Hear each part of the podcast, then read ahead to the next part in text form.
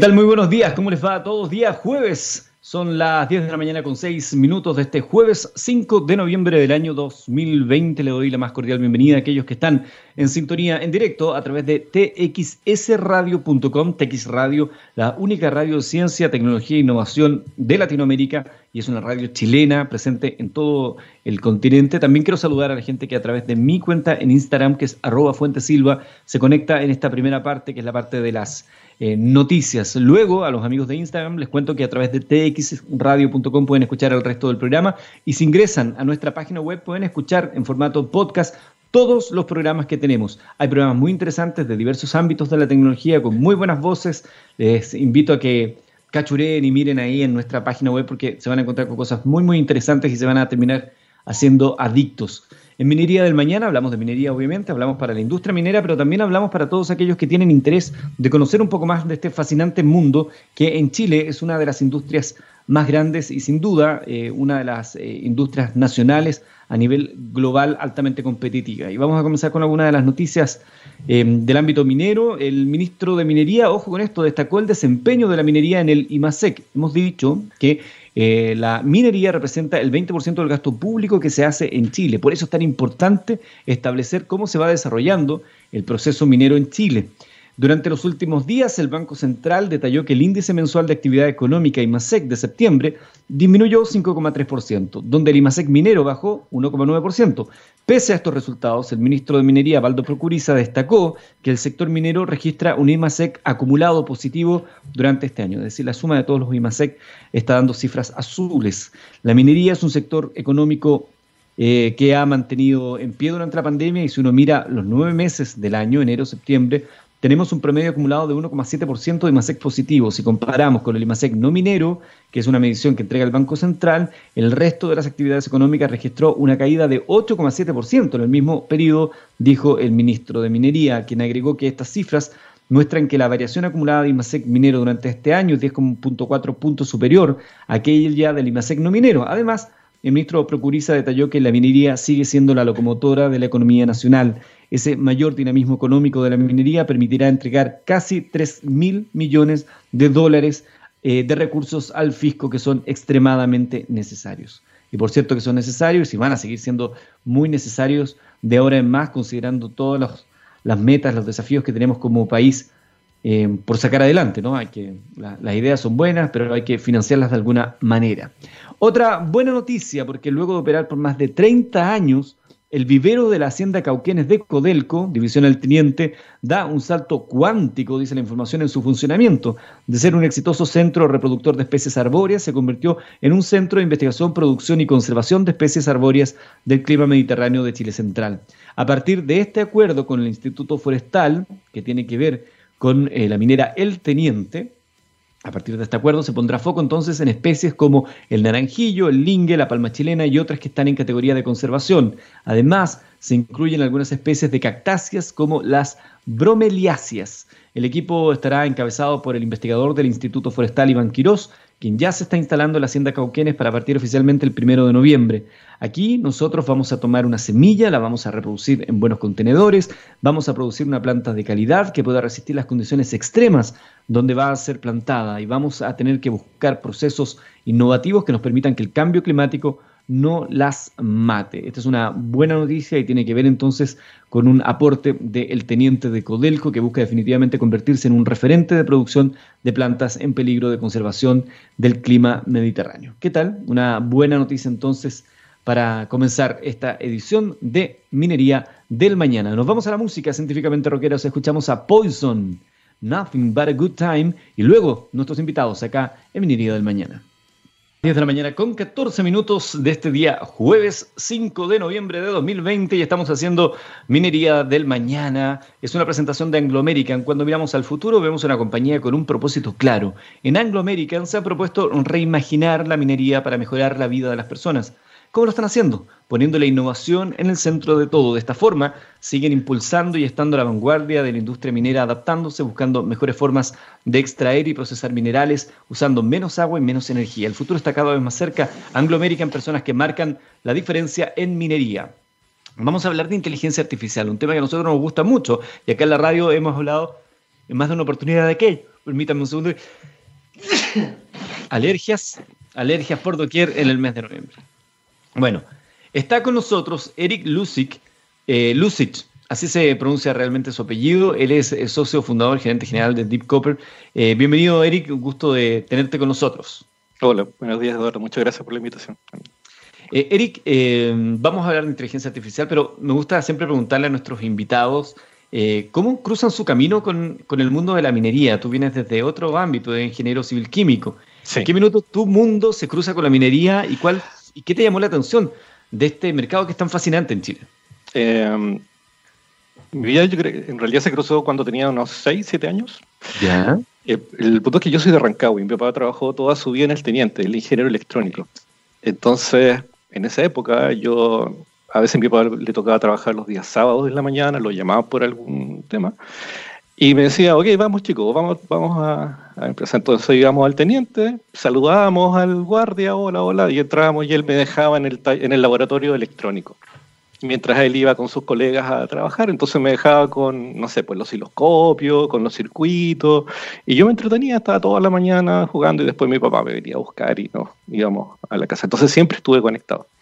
Y también en, esa, en ese tiempo, eh, Teniente tenía un programa de, de, poder mostrar a las familias cómo era el trabajo en, en su faena. Entonces también yo estaba en primero, segundo medio, entonces tú tenías, no sé, 13, pues, 14 años, y en un bus, a un grupo de estudiantes también nos llevaban a, a la faena. Entonces, en, esa edad nos mostraban las fundiciones, las estaciones eléctricas, eh, todas las plantas. Entonces, de muy pequeño estuve muy, siempre ligado a eso. Y finalmente también fue una de las razones por las que decidí estudiar ingeniería química. En realidad es una ingeniería asociada a los procesos, a procesos industriales.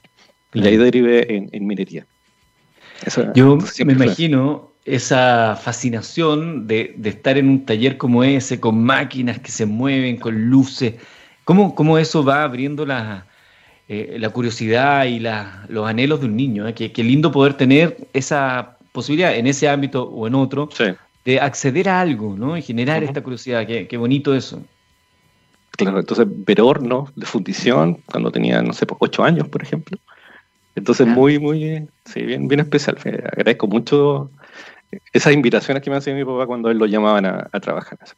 Ahora es imposible, imposible que un niño pueda entrar a ver ese tipo de, cosas. Claro, el concepto de seguridad hoy día se impone. Exactamente. Pero, pero incluso así, eh, porque podríamos hacer visitas guiadas, hiper seguras, para conocer parte de los procesos. Eh, ¿no, te, ¿No te llama la atención a ti que siendo Chile un país tan eminentemente minero, conozcamos tan poco de la minería en general, ¿no? los que estamos fuera del ámbito minero, fuera de la industria? ¿Cuántos chilenos han conocido una mina o han tenido algún acercamiento más allá de los mitos que se conocen respecto a la minería? Y es muy poco, en realidad, antes tú sabías que existían estos programas de que la comunidad puede acceder a, visitar las páginas y a, conocerlos. Y eso yo diría mucho a desmitificar eh, los conceptos que se tienen sobre la minería eh, y poder integrar también eh, esta industria que es, tan importante en Chile. Entonces, en realidad debe haber un programa para poder retomar ese tipo de, de, programas, de iniciativas. Sería muy interesante hacerlo. Hablemos de inteligencia artificial, Hablemos que, un concepto, que es un concepto fascinante, la gente está vuelta loca hoy en día, eh, eh, hay muchos conceptos que se instalan y inteligencia artificial es uno de los que está instalado hoy en día y se habla de cómo la inteligencia artificial a través de las máquinas puede influirnos, se suman ahora los bots, las redes sociales y están manejando hoy, porque esto es lo que lleva hoy, pero esto es muy antiguo parece. Es en realidad, bueno, el concepto es bastante antiguo, ya a fines de los años 40 se empezó a a generar este concepto. Y en particular en minería uno piensa que eh, se ha aplicado hace pocos años, no sé, 5 o 10 años, pero en realidad a fines de los años 70 se implementó un sistema para poder analizar la información geológica de yacimientos mineros. Entonces, con decenas de reglas o de conocimientos de personas expertas, se diseñó un sistema que además utilizaba nociones de probabilidad. O sea, qué tan probable que bajo estas características yo tenga un yacimiento de tal tipo de mineral. Entonces se programó una máquina y esta máquina con la información te decía, mira, en esta zona, con la información que tengo, efectivamente pueden haber este tipo de mineral. Y fue mucho más eficiente que los expertos geólogos. Yo estaba hablando a fines de los años 70. Luego, eh, también dentro de la inteligencia artificial hay un concepto, bueno, hay varias áreas, está el machine learning, el análisis de imágenes, el análisis de lenguaje, etc. Y entre otros también está los sistemas expertos.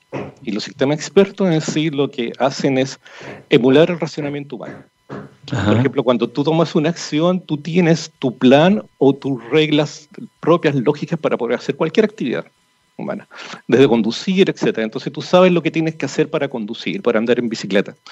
Entonces tú puedes emular y hacer, escribir el mismo razonamiento que tienes tú en reglas y llevarlas a un patrón escrito. Y eso se aplicado también hace muchos años en la industria. Eh, entonces no es para nada nuevo la aplicación de esto en, minería. Eh, el análisis de imágenes, a, a, comienzos de los 90 ya en Chile se estaban utilizando análisis de imágenes para poder optimizar procesos de flotación, que es un área donde tú extraes finalmente el mineral de cobre. Entonces colocamos unas cámaras análogas para poder analizar las imágenes de, de la espuma y eh, era bastante complejo porque tú tenías una cámara análoga, lo que tenía que transformar a, digital, en el fondo lo que nosotros conocemos, y después llevarlo a un computador. Entonces solamente podías analizar una celda o un, equipo de cientos que tienes en una minera. Oh. Luego de eso, eh, empezaron, em, ingresaron las cámaras digitales, ok, pero eran carísimas. Entonces lo, lo, que usaban eran cámaras web, webcam, desarmadas. Yo me acuerdo, yo trabajé en una empresa francesa, en Mezzo, eh, y, en el taller tú podías ver cientos de cámaras webcam desarmadas porque eran más baratas y las instalaban en, sistemas que las protegían y después las conectaban a los computadores. Entonces, por ejemplo, tú podías analizar un equipo y cada tres minutos tenías un dato nuevo. ¿Por qué? Porque el computador era imposible eh, procesar esa cantidad de imágenes. Ahora no, con un solo computador en la nube puedes, eh, puedes analizar decenas y decenas de imágenes. Y aún más, ese proceso ahora lo realiza la cámara en sí, puesto que tienen un chip que está, un, un, procesador que está especialmente diseñado para hacer cálculos de inteligencia, en inteligencia artificial. Entonces, toda la información y todo el conocimiento ya está en, la cámara en sí. Entonces, una vez más, desde los 90 tenemos esta área. Eh, así que el concepto de poder utilizar inteligencia artificial, de poder optimizar tu sistema, es muy antiguo. Eh, antiguo para esta industria. Entonces, no, no. Eh, en el fondo, la minería sí lleva tiempo tratando de adaptar y de implementar sistemas de inteligencia en esos sistemas. Todas las grandes mineras tienen sistemas expertos, absolutamente todas. Todas las están integrando. Eh, lo que se está haciendo ahora es poder aplicar eh, herramientas mucho más sofisticadas en el tiempo para poder optimizar los sistemas. Pero la base existe. Ahora, e, este valor agregado está en un nivel de inteligencia mucho mayor que la que nosotros conocemos, porque la anterior llegó a su nivel tope. Entonces, es imposible agregar más. Eric, eh, que uno escucha esto como de la época pionera de la inteligencia artificial, de estos tipos desarmando las cámaras web para utilizar la camarita, lo que había ahí, instalarlo. Bueno, pero hoy tenemos que la tecnología avanza muy rápida la miniaturización y la economía, los, los sistemas, en, algunos que antiguamente eran muy caros y hoy día son mucho más accesibles, aunque van apareciendo nuevos equipos que siempre son caros, digamos, los topes de línea. ¿En qué minuto empiezas a notar tú, Eric, desde tu expertise, que aquí esto se venía, pero ya así con todo, era imposible detenerlo y esto era el camino que iban a tomar no solamente la industria minera, sino que todas las industrias al, al generar este cruce? Acá en la industria se vio eh, hace unos 6 u 8 años empezó a, ingresar, a entrar las nuevas herramientas como inteligencia artificial en sí, las, últimas, en el fondo. Y tú has visto, eh, bueno, desde ese mismo año también ha tenido todo un cambio, no, no solamente en la industria de la minería, sino en la, empresa de tecnología que, que proveen estos sistemas. Normalmente todas estas empresas eran grandes multinacionales, de 15.000, 20.000 personas que estaban dedicadas en muchísimas otras áreas, y entre estos estaba el área de optimización en minería. Entonces eran muchas empresas. Y cada una de estas tenía o aplicaban software que los desarrollaban y que eran propietarios, es decir, cerrado. Era como Microsoft, yo te vendo Office con toda mi suite de, de Excel, Word, etcétera, pero son míos. Es código mío tú puedes hacer lo que quieras con ellos, yo te enseño cómo usarlos, pero son míos. Y así eran estas grandes empresas.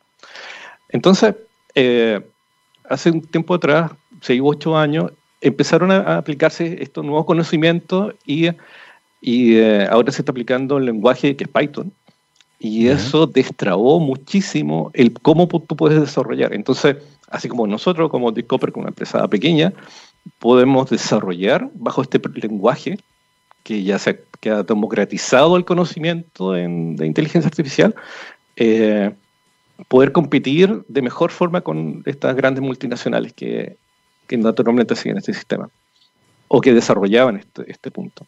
Y ahí empezaron a, incorporarse eh, empresas que aplicaban inteligencia artificial en otras áreas, de otras industrias, en retail, en banca, etcétera, en minería.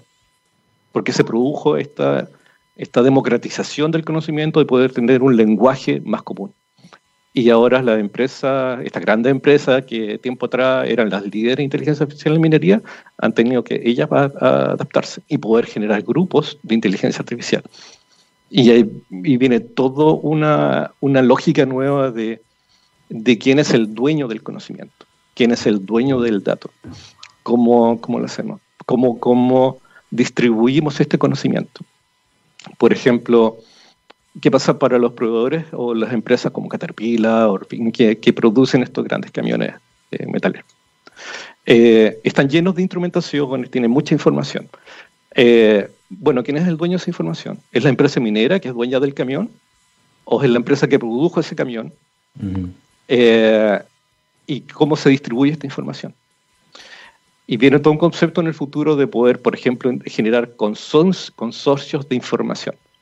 Es decir, ¿Por qué si yo soy una mina en Australia o en cualquier otra parte del mundo que tengo los mismos camiones que una empresa chilena, voy a tener que realizar las mismas pruebas y set que ellos? ¿Por qué no utilizo esa misma información y me ahorro todo ese costo? Y hago todo un sistema mucho más eficiente que el que tenemos ahora, por ejemplo. Pero esas son preguntas que, que aún siguen sin resolver, por ejemplo. Eh, y de hecho aún siguen sistemas que son muy parcializados. No toda la información eh, se comparte actualmente. Entonces, efectivamente, ha habido un desarrollo en los conceptos que ha generado y que ha obligado la implementación de, inteligencia artificial minería. Es fascinante ese punto. Voy a hacer un paréntesis en un momento ahora, porque eh, veía días atrás como en algunos países de Europa se estaba discutiendo eh, legislaciones para establecer los derechos de autor de documentos desarrollados por inteligencias artificiales. ¿Quién es el dueño, eh, quién es el poseedor de esos derechos? El que programó originalmente esa inteligencia artificial cuando empezó a aprender, el propietario de la máquina o la máquina en sí mismo. Entonces se empieza ya a hablar de derechos asociados a estas como nuevas eh, personas, ya no persona natural jurídica, sino que también como una persona cibernética, un concepto que se tiene que terminar de definir para establecer los derechos también, e incluso algunos hablan de no solamente derechos de autor, sino que también derechos en términos de dignidad de las máquinas asociadas a estos procesos. Mira, mira hasta dónde podemos llegar en esta discusión. Y los puntos de las responsabilidades, por ejemplo, claro, uno del derecho de autor. Yo como empresa que antes vendía eh, eh, Office, te vendía Excel, eh, Word, etcétera, pero ahora las empresas de minería dicen, no, yo quiero el código de ese software. Y el código, además, tienes que programarlo con este lenguaje. Y yo tengo que hacer completamente. Entonces, ¿cuál es mi, efectivamente, mi, mi cómo me resguardo yo como empresa en el desarrollo que estoy haciendo. ¿Cuál va a ser el conocimiento que en realidad puedo tener dentro de mí o va a ser completamente distribuido ese conocimiento? Y de hecho, también eh, eh, hay estructuras en las cuales, por ejemplo, conozco una empresa mexicana que quiere desarrollar en el siguiente concepto. Ellos tienen un software que es una plataforma en la cual ellos de hecho generan, eh, tienen modelos o estos gemelos virtuales de, equipos de minería. Pero ellos no tienen todos los modelos, obviamente no tienen todos los conocimientos de cómo modelar otros procesos eh, asociados. Entonces dicen, bueno, pero yo conozco y me puedo eh, asociar con una, eh, con una universidad o con otra empresa que tenga ese conocimiento que yo no poseo. Y le integro en mi software. Y tenemos una plataforma con un lenguaje único y común que además se instala en una minera. Y si mi cliente como minera tiene eh, un problema que no puede resolver y que no sabe a quién recurrir, recurre a mí como este hub de conocimiento y yo busco en la industria quién lo resuelve. Lo incorporo en esta plataforma y esa información se incorpora en todo el sistema. Y yo pago por esa información, por ejemplo, como proveedor. Entonces existe toda una comunidad interna en una minera en la cual no solamente es el cliente el que administra ese conocimiento, sino es un tercero, que a su vez administra otras capas de, de, sociedades eh, involucradas en ese sistema. Y, eh, y también otro punto sobre la responsabilidad. Por ejemplo, si yo eh, genero un agente que toma decisiones en forma automática, como se lleva años realizando, y si tomo una vale decisión, bueno, ¿quién es el responsable final de la toma de esas decisiones? ¿Voy a culpar al algoritmo o a la empresa que diseñó este sistema? Él, es lo mismo que eh, cuando ocurren después accidentes automovilísticos por Tesla. Bueno, ¿quién es el responsable? Ese, debate es muy bueno de los autos, los vehículos autónomos, los que se manejarían solo, uno va sentado, en caso de un accidente, o para evitar quizás eh, un atropello y termina rompiendo algo, ¿quién está detrás de la responsabilidad? Es notable, es un, es un gran mundo. Estamos conversando con Eric Lusitz, él es, socio fundador y gerente general de Deep Copper. Eh, tu especialidad son las etapas que vienen luego de la extracción en la mina, ¿no? Eh, el procesamiento del mineral. Sabemos que la inteligencia artificial, que es el tema que estamos hablando, es el gran, eh, es uno de los grandes eh, eh, elementos en esta revolución de la industria 4.0 que está transformando la manera en la cual concebimos la minería y Chile siendo un país minero, por lo tanto, nos afecta. ¿Cuál crees tú, desde tu perspectiva, Eric, que es como el gran desafío hoy para la industria minera desde este punto de vista, desde esta revolución 4.0? Lo que viene ahora es poder integrar todas las etapas de una minera, el conocimiento. De hecho, ya muchas empresas, su área de tecnología, que es también interesante porque hace un tiempo atrás eh, estaban muy, muy parceladas toda la información. Entonces estaba el área extractiva, que eran los, los mineros, probablemente tal, y después estaba toda el área de que viene el proceso después que es que extraes el mineral, lo reduces de tamaño y finalmente obtienes el concentrado de, cobre. ¿okay? Entonces eran, eran áreas muy parceladas, eran feudos, de hecho son feudos todavía. Y, eh, entonces se han creado eh, áreas de tecnología o de mejora continua que son transversales. Y como son transversales, permiten ver de una, de una, con una visión completa cómo está operando el minero. Y de esa forma eh, el desafío ahora es poder integrar la información de todos tus sistemas. Por ejemplo, eh, tú también has entrevistado a personas que desarrollan y, optimizan el área de minería. Y efectivamente, tú puedes aumentar la capacidad de producción con la misma flota de camiones, con las mismas personas que están trabajando, en un 5, 6, 8% del mineral. Pero no sacas nada con hacer ese aumento de tratamiento si es que no eres capaz de procesarlo correctamente en la etapa posterior en cada una de esas etapas. O no eres capaz de saber cómo modificar la cantidad de reactivos, qué reactivos, hacer todos los cambios eh, en adelante. Y eso requiere eh, eh, generar una capa que pueda observar todo, integrar toda la información.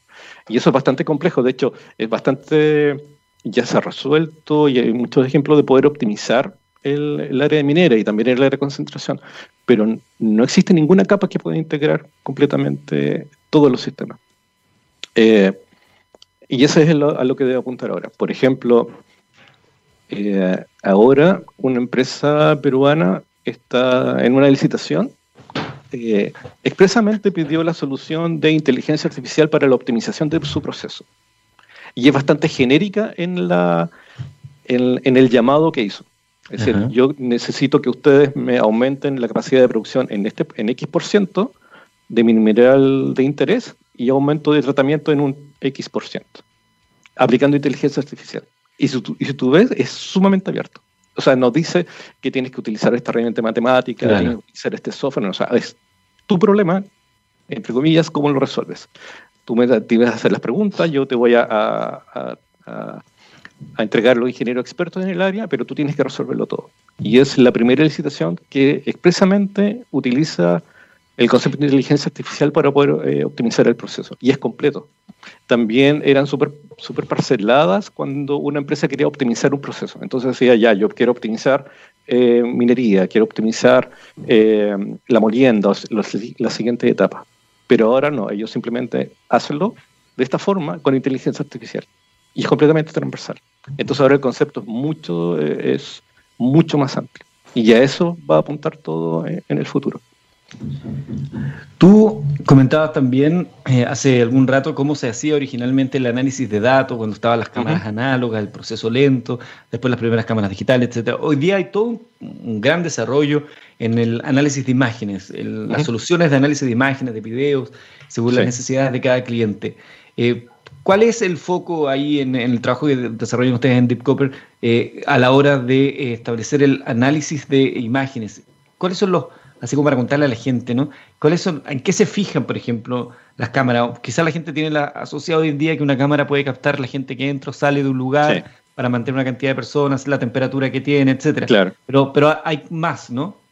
De hecho, eh, fue interesante el, el porque, bueno, el análisis de imagen es muy antiguo. Nosotros eh, eh, se ha trabajado también en el área de procesos, pero en el, con el asunto del COVID, por ejemplo, efectivamente nacieron muchas, muchas soluciones con respecto a ver el distanciamiento físico. Si la persona lleva mascarilla o no, etc. Y cuando nosotros conversábamos con, con, potenciales clientes, decíamos, ah, pero en realidad sí, pero el COVID va a terminar. Tiene un tiempo.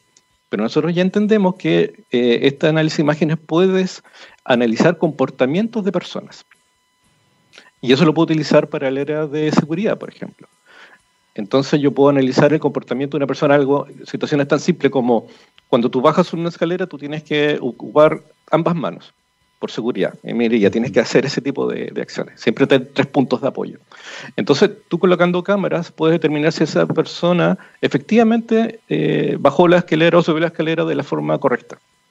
O cosas mucho más complejas, si es que una persona está ubicada debajo de un objeto que está siendo eh, izado por una máquina, por ejemplo, por una grúa.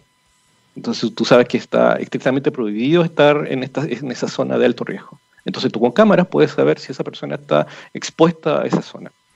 O, o traspasó áreas prohibidas, por ejemplo, donde hay tránsito de camiones o camionetas.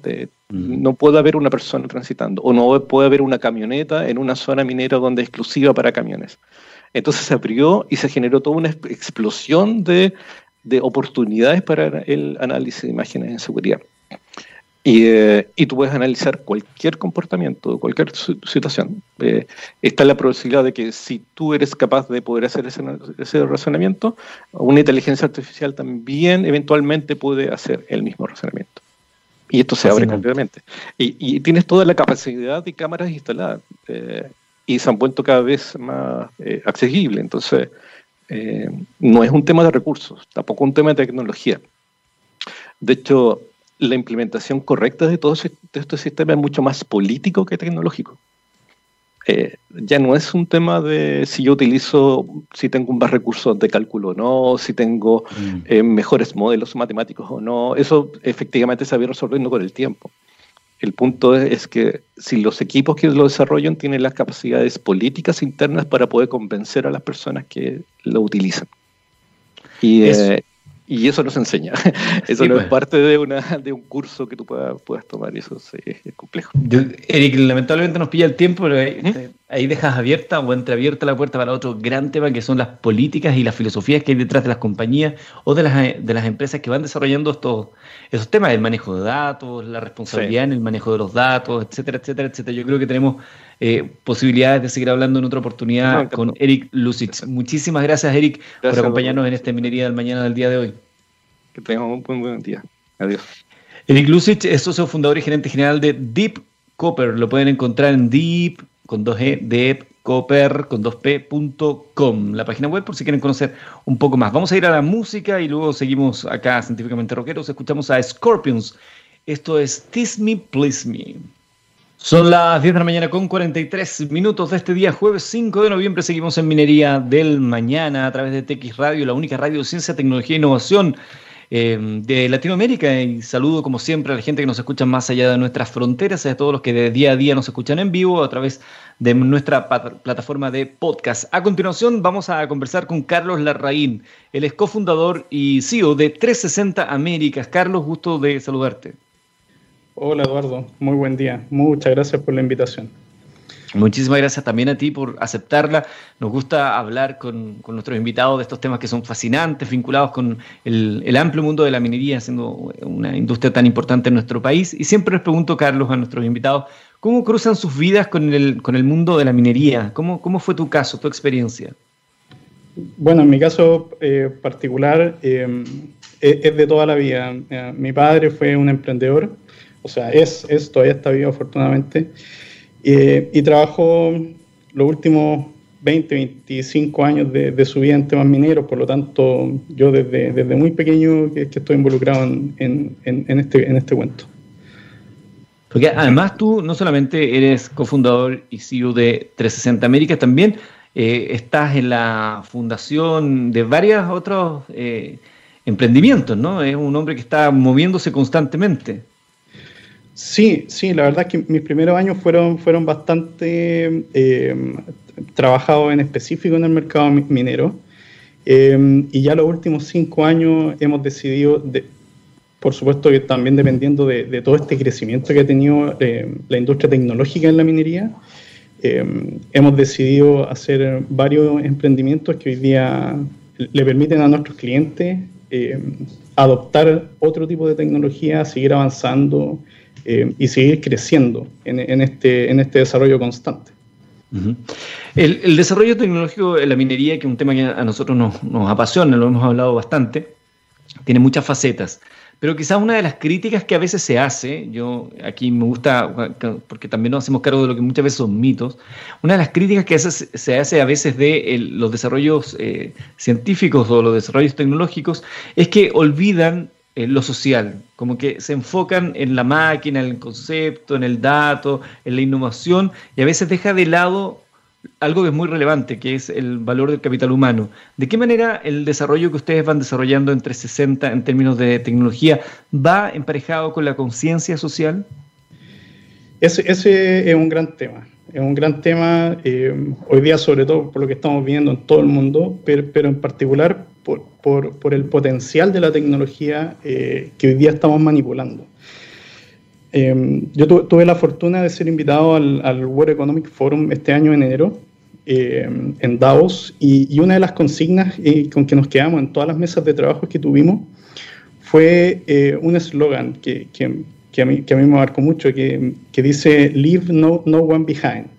¿ya? No dejemos a nadie atrás. ¿Y, por qué ese eslogan? Porque la tecnología hoy día, la tecnología disruptiva, la inteligencia artificial y los algoritmos avanzados de Machine Learning van a liquidar muchos puestos de trabajo.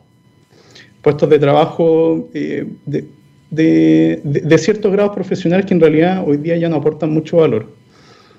Pero el gran desafío es transformar la fuerza laboral. Yo, yo soy convencido de que no sacamos mucho con implementar tecnologías, con avanzar en la industria, automatizarla, eh, eh, tomar las decisiones en base a los datos, en base a algoritmos, software que toman las decisiones por nosotros, si detrás de esto no hay gente que sea experta en los sistemas, que pueda tomar esas decisiones, que pueda tomar decisiones por sobre las máquinas y que pueda soportar. Eh, por lo tanto, creo que uno de los desafíos más grandes que tenemos de aquí a los próximos 5 o 10 años es transformar la fuerza laboral. No, no tenemos cómo desaparecer puestos y, hacerlos aparecer nuevamente con otro skill de la noche a la mañana. Eh, y eso es un punto muy importante, muy relevante. Y, nosotros en 360 particularmente lo trabajamos día a día. Somos una empresa que tiene mucha gente trabajando en minería actualmente. Y, constantemente tenemos que entrenarlo y así como avanza la tecnología, ir avanzando en esos puestos de trabajo también. Dentro de la, cuando uno mira la página web de 3, 3 en palabras 60 en número.cl, ahí se habla de varios conceptos y hay uno que a mí me parece que es interesante que podamos abordar eh, en, esta edición, que es esta convergencia entre las tecnologías de la información y las tecnologías de las operaciones, ITOT, que se considera que es cruce importante, crucial incluso en el desarrollo de las industrias 4.0. ¿Qué nos puedes contar al respecto? absolutamente. De hecho, eh, puedo tomar el hilo del colega, del colega entrevistado anterior, en, que hay una capa superior, una capa superior donde hoy día se tienen que integrar las tecnologías. Uh, antiguo, yo trabajo hace muchos años en minería y en general, eh, no solo en minería, también en la industria, las tecnologías son, son muy eh, independiente, ¿ya? De las distintas áreas de los procesos trabajan con sus propias tecnologías. Hoy día, hace ya algunos años y hoy con mucha fuerza, se está desarrollando el concepto de la integración ITOT. Y eso significa que en realidad el negocio o, las mineras, en este caso particular, tienen que mirar todas sus tecnologías como una, eh, un único concepto y administrarlos de una única manera. Y eso les va a permitir y les va a generar la capacidad para juntarlos, juntarlos arriba y poder hacer una buena analítica de su negocio, trabajar en base a los datos, o sea, empezar a convertirse en data driving companies, que es como el objetivo que todo C-Level hoy día en estas compañías está persiguiendo. Hagamos una pausa ahí, hagamos una pausa. Data Driving Company. ¿De qué hablamos cuando hablamos de ese concepto? Es, ese concepto es, eh, es el sueño, es el sueño eh, de todos quienes lideran empresas hoy día. Ser una Data Driving Company significa tener una organización que, que se dirige o se conduce en base a la data y no en base a las cosas que antiguamente, hoy día todavía manejan las compañías, esas sensaciones, eh, esas tincadas o gente que piensa mucho y puede analizar algunas cosas y toma buenas decisiones. Pero la verdad es que eh, cuando hay suficiente cantidad de datos eh, y eso se mezcla con desarrollo de analítica ad hoc al negocio, empiezan a aparecer teorías, hipótesis y tesis que son mucho más relevantes que la sensación o que la experiencia de una persona en particular. Y ahí comenzamos a, vivir el proceso de ser dirigidos por los datos y dejar de ser dirigidos por, por, las tincadas o las sensaciones, mm. o porque el típico concepto que uno escucha en minería a, cada rato, que, a nosotros no nos gusta, es que siempre lo he hecho así. Lo, llevo 20 años haciéndolo así. Eh, el business, as usual, como, como, se conoce en el mercado. Eso es algo que hoy día se está quebrando eh, y, todos los, los, grandes directores o, o C-level de estas compañías están buscando el Data Driven Company de una manera u otra. Yo recuerdo una conversación con un amigo hace algún tiempo sobre esto mismo. Eh, sobre cómo la, información y el manejo adecuado de los datos disponibles hoy en día te tiene que ayudar necesariamente en el correcto manejo de aquellos a tomar mejores decisiones. Entonces, este amigo decía, sí, pero hay, se han creado imperios en base a gente que tiene estas tincadas y que les resultan. Sí, pero esos son uno, dos, tres, diez, son genios, pero la mayoría de nosotros no somos genios. Necesitamos justamente de poder acceder los vamos a convertir en genio en la medida que tomamos la decisión de acceder a esa información y, saberla procesar. Eso es absolutamente correcto y, lo que, lo que nosotros tenemos que ser capaces de ver eh, es la realidad de los negocios. Por ejemplo, en, temas de seguridad, una de las empresas que fundamos este año fue Safety Dispatch, que es una empresa súper disruptiva con temas de analítica avanzada para, para, para, predicción de temas de seguridad, seguridad de las personas, digamos, que en minería es un tema muy crítico.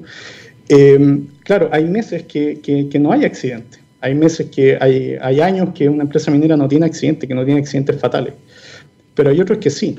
Y la gran diferencia entre, entre ser alguien de sensaciones y tomar buenas decisiones a ser alguien que toma decisiones en base a los datos, em, es que hoy día no saben por qué hay meses que sí y hay meses que no. Entonces mueven sus estrategias, mueven sus campañas en base a ciertas mediciones y a ciertos resultados, pero en realidad no están viendo cuáles son las variables correlacionadas que realmente generan esos incidentes o esos accidentes. Y hacia, hacia los lados de la producción es exactamente lo mismo. Hay meses que se cumplen las cuotas de producción, hay otros que no. Y, si uno va a conversar realmente con los operadores de la mina, con, los gerentes mina, con los gerentes de mantención, con los mismos operadores, con los técnicos, con los ingenieros de, análisis, no tienen las correlaciones, no son, los seres humanos somos bastante limitados y no somos capaces de correlacionar eh, grandes, grandes volúmenes de información, por lo tanto no saben por qué eso pasa en general.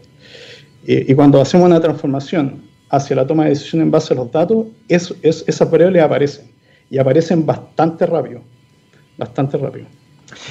Ustedes como compañía 360 son los responsables del proyecto P25 en los bronces. Cuéntanos un poco de aquello.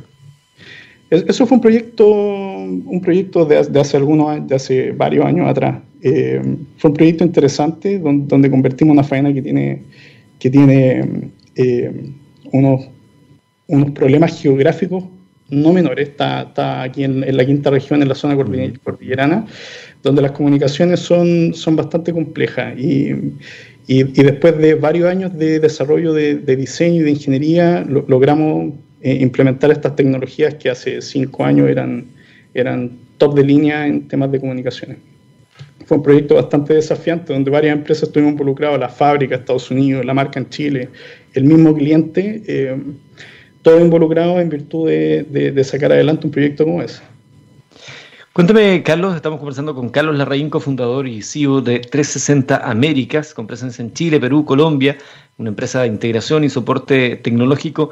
De cara a esta, a esta hoja de ruta de la nueva minería, de la minería 4.0, de las industrias 4.0, ¿Dónde crees tú que eh, debería estar el foco eh, principal hoy en día como país, ¿no? para seguir haciendo competitiva la minería nacional, desde la perspectiva tuya, desde la expertise que tienes en el desarrollo tecnológico? Yo, tengo, em, creo, creo que tres pilares fundamentales para que, para que se genere un ecosistema de desarrollo tecnológico sostenible. primero, eh, primero que todo, la innovación. La, innovación, antes que nada, hoy día eh, Chile es un país que ha promulgado la innovación, pero no con la fuerza que se requiere. ¿ya? Y sobre todo la minería. La minería ha tenido muchos años de, bonanza. ¿ya? Hace 10 años, la verdad es que el, costo, el costo no le importaba a nadie, todos todo, eh, eh, sacaban material y, con el cobre a 3, 4 dólares, a nadie le importaba. Hoy día la minería es distinta. Bajas leyes, cobre con, el, con el precio muy bajo está generando esa, esa, intención de innovación que es muy potente. ¿ya? La innovación es un catalizador brutal que, que, nos permite avanzar, acelerar mucho más rápido la transformación tecnológica en todos los, todos los aspectos. El segundo pilar fundamental son las tecnologías de base que nos permiten hacer el resto de la tecnología, que el desafío para la minería es la red de transporte. ¿Ya? Las mineras están en zonas alejadas en general, no hay ninguna minera inmersa en una ciudad, todas son alejadas y la, la, conectividad en esta zona es un, es un tema complejo.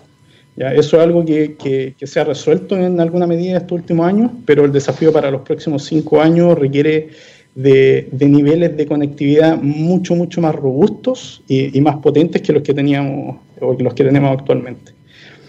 Y el, y el, tercer punto, como te lo mencioné anteriormente, es eh, la evolución de la fuerza laboral. O sea, hay que invertir mucho, mucho en la gente que tenemos hoy día trabajando y en las nuevas generaciones eh, que hoy día están estudiando y que mañana se van a enfrentar a un mundo minero industrial que es muy distinto al que, al que vivieron los profesores que hoy día le enseñan. Entonces, hoy día la tecnología avanza muy rápido y no tenemos 30 años para hacer eh, una rampa de, cambio generacional. Hoy día tenemos 5, tenemos 10 años y, comprenderás que los estudiantes que están saliendo ahora van a salir en 5 años, tienen mallas curriculares que son, eh, que son un poco antiguas. Entonces, creo que esos tres pilares son fundamentales para el desarrollo sostenible y no solo en la minería, eh, también, también en la industria. Hay mucho, mucho de esto en otras industrias, en la banca, en el retail. Sí, pues son, son eh, decisiones globales. Lo último que te quiero preguntar, porque lamentablemente nos pilla el tiempo, son ya las 10.57. Eh, si tú estuvieras frente a un tablero y tuvieras que poner tus fichas en algo, los pones en cobre, hidrógeno verde, litio, desarrollo de industrias tecnológicas. Yo, yo creo que eh, el mundo está girando eh, y tiene que girar hacia, hacia una economía en general eh, sostenible. Por lo tanto, los conceptos de economía circular o, del, o del, cobre verde eh, son, son más allá de, conceptos populares hoy día, yo creo que tienen que ser objetivos estratégicos. Por lo tanto, yo sí pondría las fichas en, en energías renovables. El, el, consumo energético del mundo minero es una brutalidad. Em, una brutalidad. Yo cuando hablo de dimensiones, eh, la gente no, no, no, me cree, pero un, camión consume 5.000 litros de petróleo, de petróleo cada 24 horas. Saca la cuenta, saca la cuenta una minera que tiene 200 camiones por 365 días del año. Entonces creo que ahí, ahí hay que poner la ficha, sí o sí. Carlos Larraín, como no me pasa muchas veces. Quisiéramos seguir conversando, lamentablemente nos pide el tiempo, pero vamos a dejar establecida una posibilidad más adelante. Muchas gracias por acompañarnos. Gracias a ti, Eduardo. Carlos Larraín, cofundador y CEO de 360 Américas, empresa de integración y soporte tecnológico, siendo parte también de esta edición de nuestra minería del mañana. Nos despedimos porque nos ha pillado el tiempo, nos consumimos hasta el último segundito del día de hoy. Muchas gracias a todos y si mm, ustedes quieren nos juntamos el día martes a las 10 de la mañana. Que tengan un excelente fin de semana y sigan en TX Radio Científicamente Roqueras.